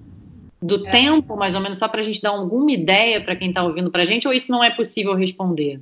Não tem, assim, no, no- no Rio de Janeiro já, já demorou mais de 10 anos, tem épocas que demora é, seis. é, Porque olha só, a gente quando fala de bebê, a gente está falando de nascimento, né, Mari? Aham. Eu acho, eu vou falar de um grande achismo, pode ser um absurdo que eu vou falar agora, mas eu acho que esse período que a gente está vivendo na quarentena, é, que está obrigando as pessoas a estarem mais em casa, pode ser que depois de nove meses de passar dessa quarentena, hajam muitos nascimentos. infelizmente, esse baby boom que deve acontecer ano que vem, né, ou daqui a nove meses, é, infelizmente, muitas dessas crianças, eu falo infelizmente porque infelizmente mesmo, porque a gente deseja que essas crianças nasçam em lares funcionais e que elas possam ficar com seus pais, seus respectivos pais e mães, né? Mas infelizmente a gente sabe que algumas histórias não vão ser assim. Então pode ser que exista no ano que vem uma época com um número maior de bebês, né? Estou falando assim, numa visão do que a gente está vivendo nesse contexto do isolamento uhum. social, né? Uhum. Mas é, é para demonstrar para as pessoas que a chegada de bebês está mais ligado a, a, a, ao número de nascimentos naquela época do que qualquer outra coisa, uhum. né? Não tem como a gente dizer que vai demorar 4, 5, 6 ou 10 anos, né? Uhum. É, cada localidade tem um, um, um, período que a gente identifica assim, está demorando mais ou menos seis anos atualmente. Por que, que a gente diz isso? Porque a gente está acompanhando as pessoas em processo de habilitação, a gente sabe que aquela pessoa já se habilitou há quatro anos, há cinco, a seis anos, e agora que ela recebeu a ligação da vara da infância para receber o bebê. É assim que a gente tem de forma empírica uma medição do tempo. Tá? Uhum, uhum. Que também varia de acordo com a vara, né? E também ainda tem essa, de acordo com a vara, tá? Tem Uma coisa que a gente esqueceu de falar, Mari, que eu acho importante também a gente tocar, o tempo da demora da habilitação. Existem varas que processam essa habilitação de forma mais rápida, ou seja, que priorizam as habilitações. Uhum. Existem outras varas que priorizam a colocação de crianças em famílias. E geralmente a gente está falando daquelas varas que estão com dificuldade de recursos, tá? Ela está com o número de serventuários limitado, ela está com recursos limitados, então ela tem que priorizar ou ela bota muita gente dentro do cercado esperando crianças, são as habilitações, né? Ou uhum. ela bota crianças em famílias. Ela tem que priorizar uma coisa ou outra. E Sim. eu não vou entrar numa crítica pró um ou pró outro, porque eu acho que não cabe aqui, tá? Uhum. É, mas isso é para dizer que varia também de vara de infância para vara da infância o tempo da habilitação. O que importa é dizer é, uma vez habilitado, você está no Sistema Nacional de Adoção. E aí, uma vez no Sistema Nacional de Adoção, você é visto nacionalmente por esse sistema para encontrar crianças é, dentro do seu perfil. Não muda absolutamente nada se você já sabe que está se inserindo nesse processo de habilitação dentro do perfil da maioria. Então, você, se está pretendendo ter bebê, não tenha pressa nessa habilitação, tá? Porque você, ao ser inserido no Sistema Nacional de Adoção, com certeza na sua frente o logaritmo vai mostrar um monte de gente com um perfil igual ao seu. Então a pressa para essa habilitação não vai ser o diferencial, tá? Agora, uhum. para as pessoas que têm perfil diferenciado, essas sim, eu recomendo sinalizar isso à vara da infância, dizer, uhum. olha, o meu perfil é para crianças com necessidades especiais específicas. E pedir à vara da infância é, agilidade no processamento daquela habilitação. Entendeu? Entendi. Porque é essa pessoa, sim, quando inserida no sistema nacional, ela vai. Vai conseguir uma criança, né? Vai conseguir adotar de forma mais rápida. Uhum. Tá? E deixa eu te falar, então, é, esse perfil diferenciado que você fala, além das, das, dessas questões de saúde, né? Você está disposto a adotar uma criança com necessidades especiais. A, a, falando sobre a idade, ela é o que? Acima de seis anos? varia um bocadinho também, mas já estamos falando hoje em dia de 7, 8 anos para cima, tá? Entendi. Até 6 anos é fila quase que comum, a maioria quer. Entendi. De 7, 8 anos para cima, aí a gente já está falando de adoções mais difíceis. Grupos de irmãos, como eu falei também, se você tem condição de adotar três ou quatro, é, já é um diferencial muito relevante.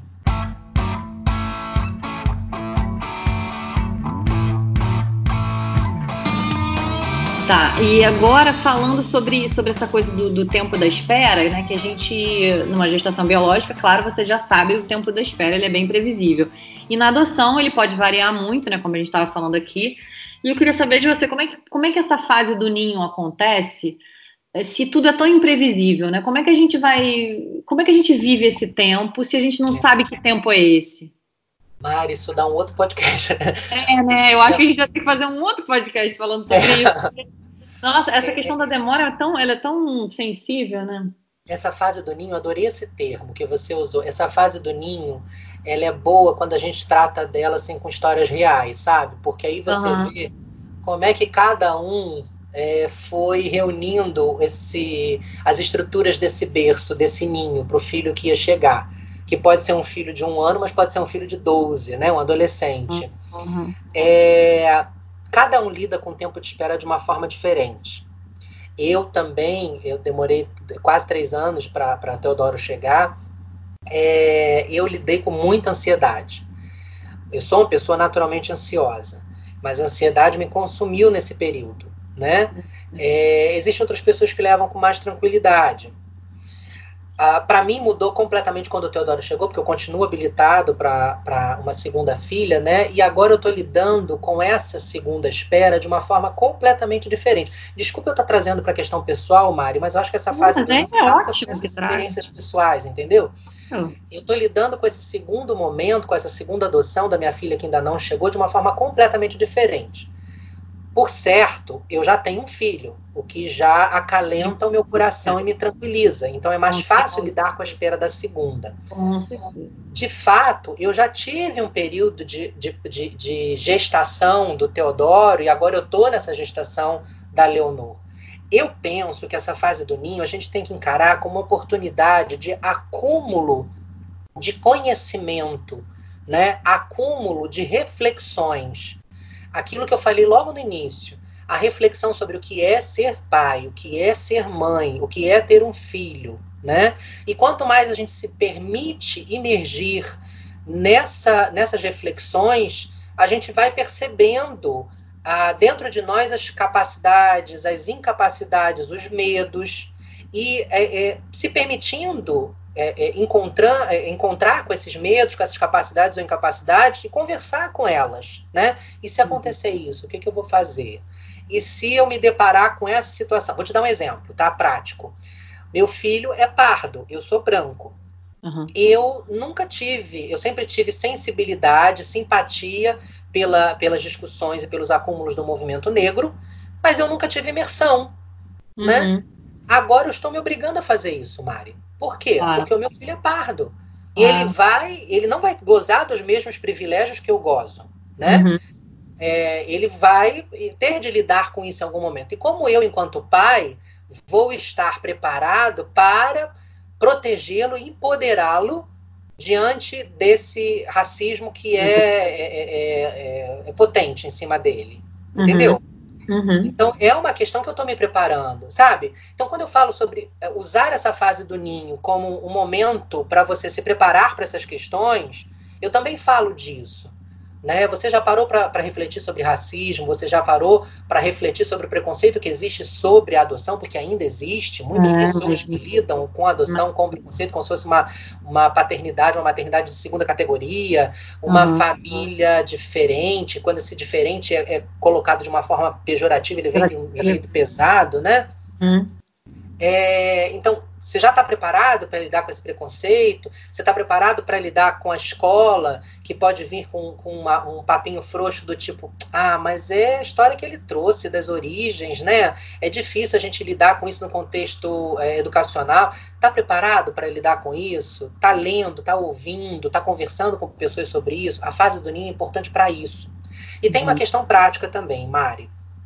Quando você tem um perfil muito amplo, que era o meu caso, eu estava aberto para crianças de 0 a 6 anos, justamente o perfil da maioria, é, você não tem como preparar um quarto de bebê, porque você é, não sabe se vai criar uma criança de, né?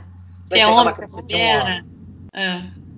Então, o melhor é não preparar nada. O melhor é fazer o que eu brinco, né? A Bolsa Baby, uhum. abrir o um investimento, uma conta de poupança, ou começar a juntar embaixo do colchão isso é ótimo. É, é, é, é se capitalizar para quando a criança chegar, com a idade, com as demandas que ela tiver, você ter aquele colchão, né? É. Aquele, aquela fonte de recursos para comprar tudo da noite para o dia, porque é o que vai acontecer e foi o que aconteceu comigo. Da é noite para o dia eu tive que me virar com é, berço, com armário, com banheira, com coeiro, com fraldas, com pijamas, não tinha. Uhum. Eu também, é, é, bem, bem verdade, eu preciso fazer essa, essa menção de gratidão. A rede de apoio que tinha se formado ao meu redor, pelos grupos de apoio à adoção, eu recebi muitas coisas de outras famílias, e recebi sem, sem, sem pudor e sem vergonha nenhuma, ah, mas muitas tá. coisas de outras famílias que os filhos já estavam crescidos e já não estavam usando mais brinquedos e roupinhas e tal, que para mim nos primeiros dias foram um socorro maravilhoso né? Uhum. E que eu também tive o prazer enorme de compartilhar com outras pessoas também, cujos filhos chegaram nessa loucura. Então a uhum. gente pode se preparar emocionalmente nessa fase do ninho, pode se preparar é, nas relações nessa fase do ninho, uh, se preparar também pesquisando escolas e se preparar economicamente para a chegada dessa criança ou dessas crianças. É muito bom, essa dica é muito boa, fazer uma poupança. Agora, qual o equívoco mais comum que as pessoas que estão começando a se educar sobre adoção comete, cometem?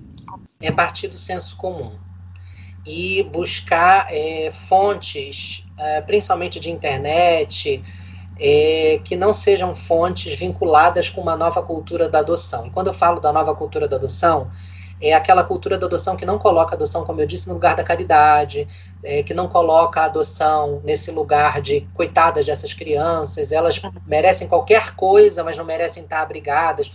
Como se Ou o abrigo romantiza fosse... demais a adoção, eu acho ruim. Romantiza, é, e tratam os abrigos como se fossem presídios. Assim, existem abrigos, eu vou usar o termo pesado, horrorosos. Existem abrigos horrorosos. Existem histórias de crianças em abrigos, são histórias tristes, existem. Mas existem abrigos ótimos, Mariana. Existem abrigos aqui, eu tenho um conhecimento de um aqui no, no, no, Rio de Janeiro, que usa técnicas de educação infantil maravilhosas, abordagens respeitosas com bebês, com crianças pequenas, que sabe que tem profissionais super comprometidos, pedagogos, enfim. É, existem abrigos que não são a pior o pior lugar para uma criança estar, entende? Uhum, então, não é coitadinha daquela criança. Pior seria se aquela criança estivesse ainda assim junto de uma família abusadora e negligenciadora das suas necessidades. Aí sim, pior seria, né? Melhor está essa criança num abrigo que a protege desse abandono, desses abusos, né? E melhor ainda será quando essa criança esteja com uma família que a respeite como ela é, né? Uhum. Que a respeite como ser humano que é, com a história que tem, que não negligencie a história que essa criança traz, que não negligencie também as demandas que essa criança tem como uma pessoa autônoma. Volto a dizer, querida, filho não é projeção de nós mesmos, né? Não adianta você pensar assim, filho meu não vai fazer isso, filho meu é. não vai fazer isso, você não sabe, né? É. Não tem controle é, você, nenhum. Você não tem controle sobre isso. Você vai deixar de amar? Se alguém hum. num processo de adoção é capaz de dizer, não, eu não sei se eu vou conseguir amar se um filho meu crescer e virar, porque ninguém vira, virar viado, né? Uhum. Então pare para pensar sobre o que é ser pai. É mesmo. Porque se seu amor não é suficientemente forte para você adotar uma criança sem saber o que ela fala, fará da orientação sexual dela na fase adulta, no momento certo, é melhor que você não adote. Né? e nem tenha filho biológico. Não, não. Ai, me lembrei do que eu ia falar no início, agora é o momento de falar sobre isso, Mari, da questão da criança saudável. Posso falar sobre isso? Claro. Uhum. Porque tem muita gente que entra na adoção, é um equívoco, sabe? Falando assim, ah, eu quero uma criança que seja saudável, porque eu não sei se eu vou conseguir lidar se ela for autista, se ela for é, se ela tiver alguma doença séria, eu vou sofrer. Mário, que garantia tinham os nossos pais quando eu e você nascemos de que nós seríamos, entre aspas, saudáveis? É, nenhuma, zero. Uma, Mari. E eles deixaram de nos amar quando a gente teve a primeira infecção de garganta? Jamais. Eles deixariam de amar a gente se a gente tivesse, infelizmente, sofrido um acidente e perdido os movimentos das pernas? Uhum. Entendeu? Claro. Jamais pai, mãe de verdade, não deixa de amar o filho porque ele desenvolveu alguma coisa ou porque ele nasceu assim. Recentemente eu fiquei muito abalado com uma notícia de uma youtuber nos Estados Unidos que adotou uma criança que apresentou traços do espectro do autismo, né? Uhum. E ela devolveu a criança. Foi lá nos Estados uhum. Unidos, né? Uma pessoa dessas que adota uma criança, um bebê, e não se preparou e não refletiu o suficiente para saber que A criança, uma vez adotada, ela traz consigo uma história pregressa e traz consigo um destino que a gente não tem controle sobre ele. E a pessoa que adota essa criança não está comprometida com essa história pregressa e com esse destino, ela não deveria estar na fila da adoção. Uhum. Porque existem crianças que são saudáveis no momento que são abrigadas. Aí vai estar lá registrado naquele momento, fizeram todos os exames, o médico olhou, não, é saudável, ponto, é. aí registrou ali no processo. É assim Exatamente você... como um filho, filho biológico, a gente não sabe o que, que nos espera. Você não sabe. Existem outras crianças que podem sim ter nascido com a síndrome de Down. Aí tá ali, evidente, no rostinho dela, no cariótipo, que ela tem a síndrome de Down. Com paralisia cerebral, né, com outras questões físicas, aí tá ali evidente, ok. Mas existem questões como a esquizofrenia, como ah, o autismo, ah, questões de traço de comportamento, o que é muito falado hoje em dia, o transtorno é, opositor, a déficit de atenção e aprendizagem. Enfim, existem questões que só vão aparecer mais para frente, na fase escolar. E aí o que eu falo é, se você está conversando comigo e diz assim, ai Saulo, eu não sou capaz de lidar com isso. Então, pense que você não é uma pessoa é, que deveria buscar bebê. Se você quer muito adotar, mas não sabe lidar com isso, busque um adolescente. Busque um adolescente, porque na adolescência a maioria dessas questões já se apresentou. Uhum. Entendeu? Já tá, uhum. As cartas já estão postas sobre a mesa.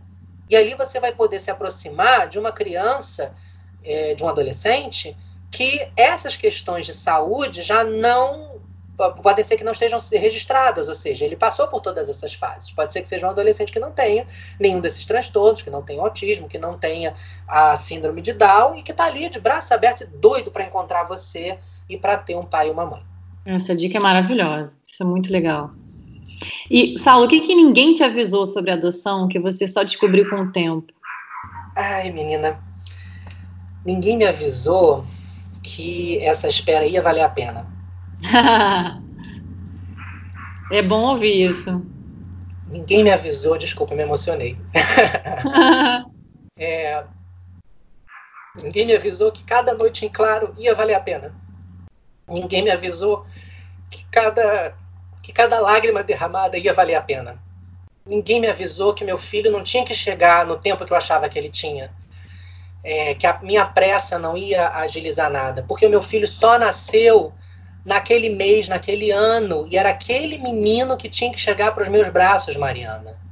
E se fosse antes, não seria ele, se fosse depois, não seria ele. Eu precisava daquele tempo para que eu o encontrasse.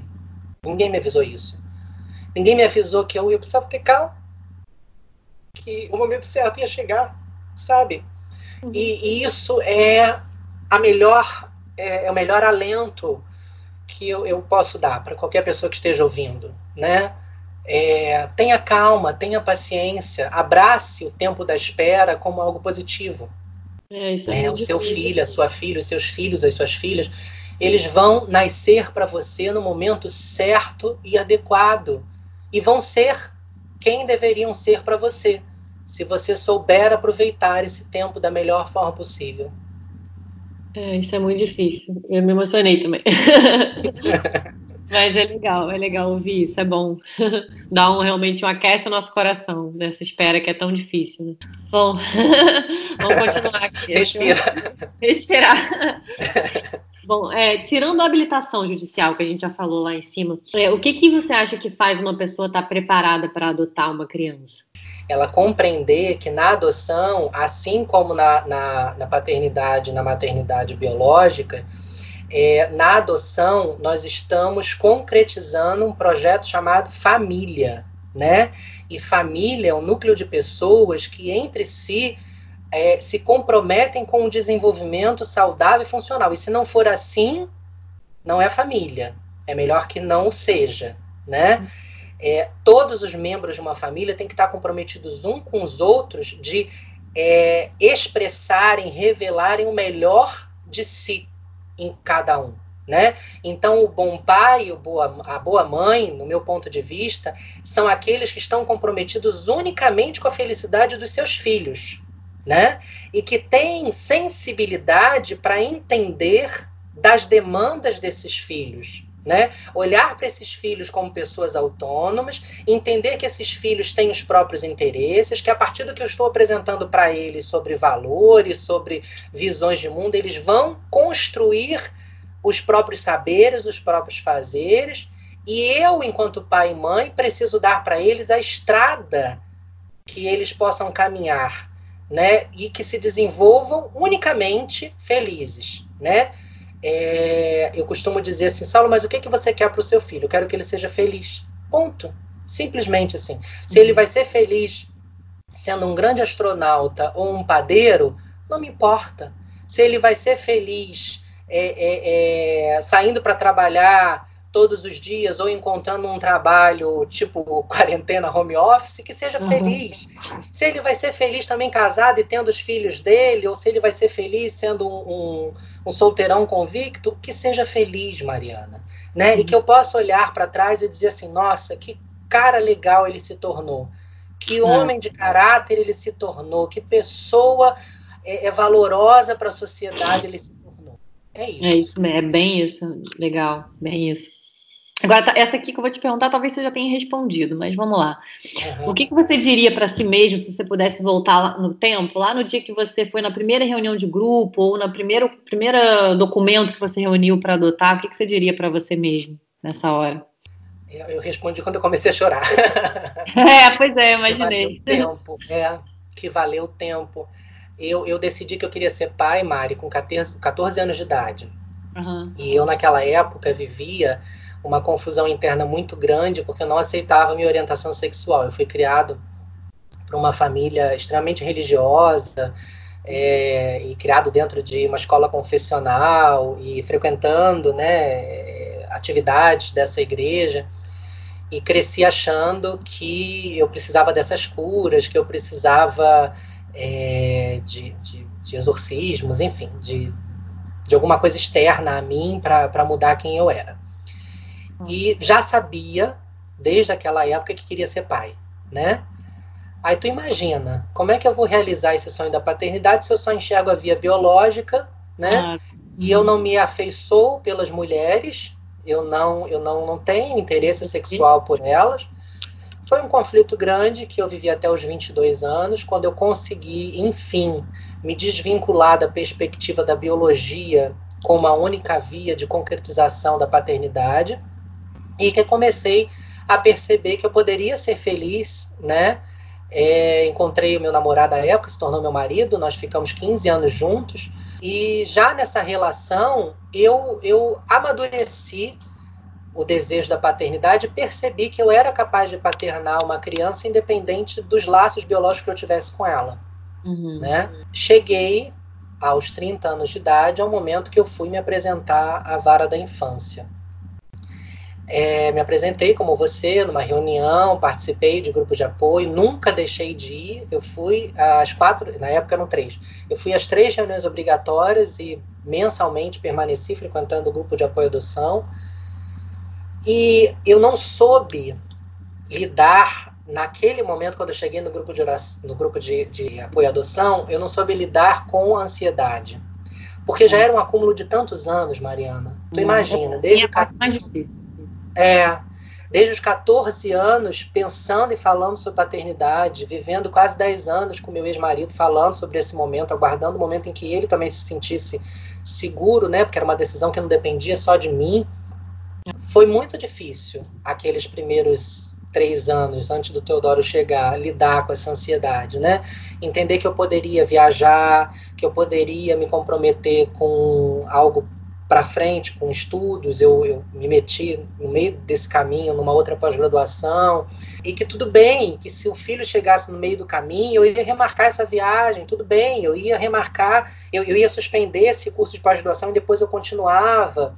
Uhum. É, eu tive que encontrar estratégias para lidar com isso, né? Então, se eu pudesse olhar para mim, para trás e dizer é, para mim alguma coisa, seria: Saulo, tenha calma, tenha calma, que o principal você já fez, você já deu início ao processo, você está caminhando ao encontro do seu filho. Legal. Agora um momento, Marília Gabriela. Adoção em uma palavra para você. É, é, sonho. para quem está ouvindo a gente agora, o que, que você, poder, você poderia dizer, ou uma frase, ou uma palavra, deixar um, um alguma fala para quem está nos ouvindo? Uma vez conversando com um primo meu, ele me questionando sobre a idealização que eu fazia da minha segunda filha que ainda não tinha chegado. tinha todo um contexto para a gente estar tá conversando sobre aquilo, porque é, eu passei pelo processo do divórcio nesse último ano e a questão do divórcio passou também pelo projeto de família, onde para o meu ex-marido não cabia mais uma segunda criança, e eu, fortalecido na decisão né, dos meus filhos desde os 14 anos, eu preferi manter o desejo da paternidade a manter o casamento naquelas bases. Difícil, né? É, foi uma outra decisão bem difícil esse meu primo me perguntou assim, Saulo, mas por que, que você está idealizando tanto isso? Ou seja, você tinha o concreto do casamento e você está trocando o concreto do casamento como se fosse uma troca. Não, não enxergo dessa forma, né? Você está trocando o concreto do casamento pelo ideal de uma criança. Eu disse para ele assim, o primo, a, o Teodoro era tão ideal que está aqui correndo no meio das nossas pernas. E se eu não tivesse lutado por esse ideal, se eu não tivesse lutado contra toda uma sociedade que dizia que gays não podiam adotar, se eu tivesse não se eu não tivesse lutado por toda uma um, um, uma institucionalização ao meu redor que dizia que eu não podia ser pai, é, ele não estaria correndo aqui entre a gente, entre as nossas pernas, né? A Leonor que ainda, que ainda não chegou, ela ainda é o ideal para mim, mas ela é mais do que real, ainda é um ideal para mim no aspecto social, né? Mas ela é mais do que real dentro de mim. E eu já estou paternando ela dentro de mim desde o momento que eu decidi ser pai. Uhum. Então ela existe em concreto dentro do meu coração, né? E eu estou acalentando e gestando ela o tempo que for até que ela se torne não mais o ideal, mas real em meus braços. Então, é, o que eu posso deixar de mensagem para as pessoas que nos escutaram agora não desista dos seus sonhos. Ai, Saulo, olha, não podia ter uma pessoa melhor para mim fazer esse primeiro episódio. Eu estou emocionada com a sua história, com, com tudo que eu estou ouvindo. Eu espero que quem esteja ouvindo a gente também não desista, não desanime, porque realmente a sua espera ela é muito angustiante, ela é a pior coisa. Mas ela também, como você estava falando, ela também pode ser a melhor coisa.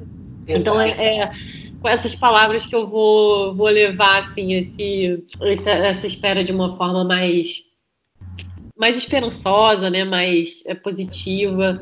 E eu espero que as pessoas que estejam ouvindo a gente se inspirem no, em tudo se que você falou. E tenham mais calma né, nessa espera que é tão difícil. É, abracem, abracem a dor, abracem, porque a ansiedade ela dói, né? Ela dói.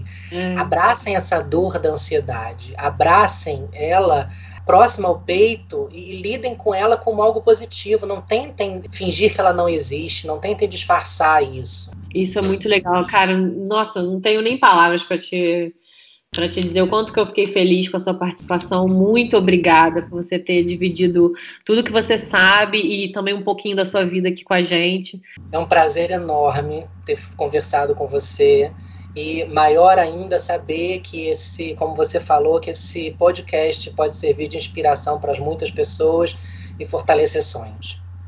E como é que a gente pode te encontrar online? No Instagram, arroba Saulo X de Xavier B de Brito, Saulo XB. Saulo Amorim no Facebook.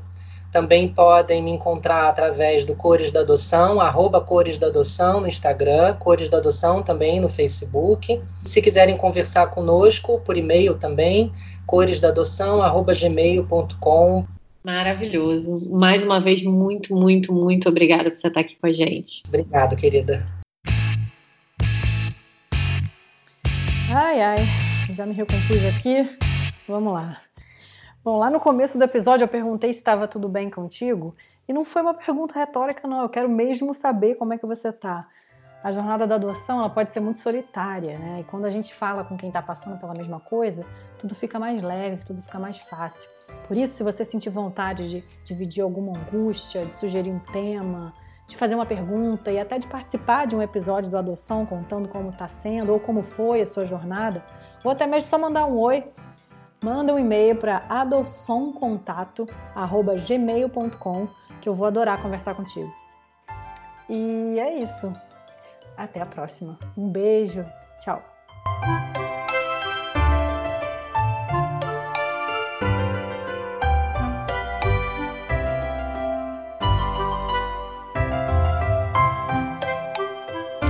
Música Purple.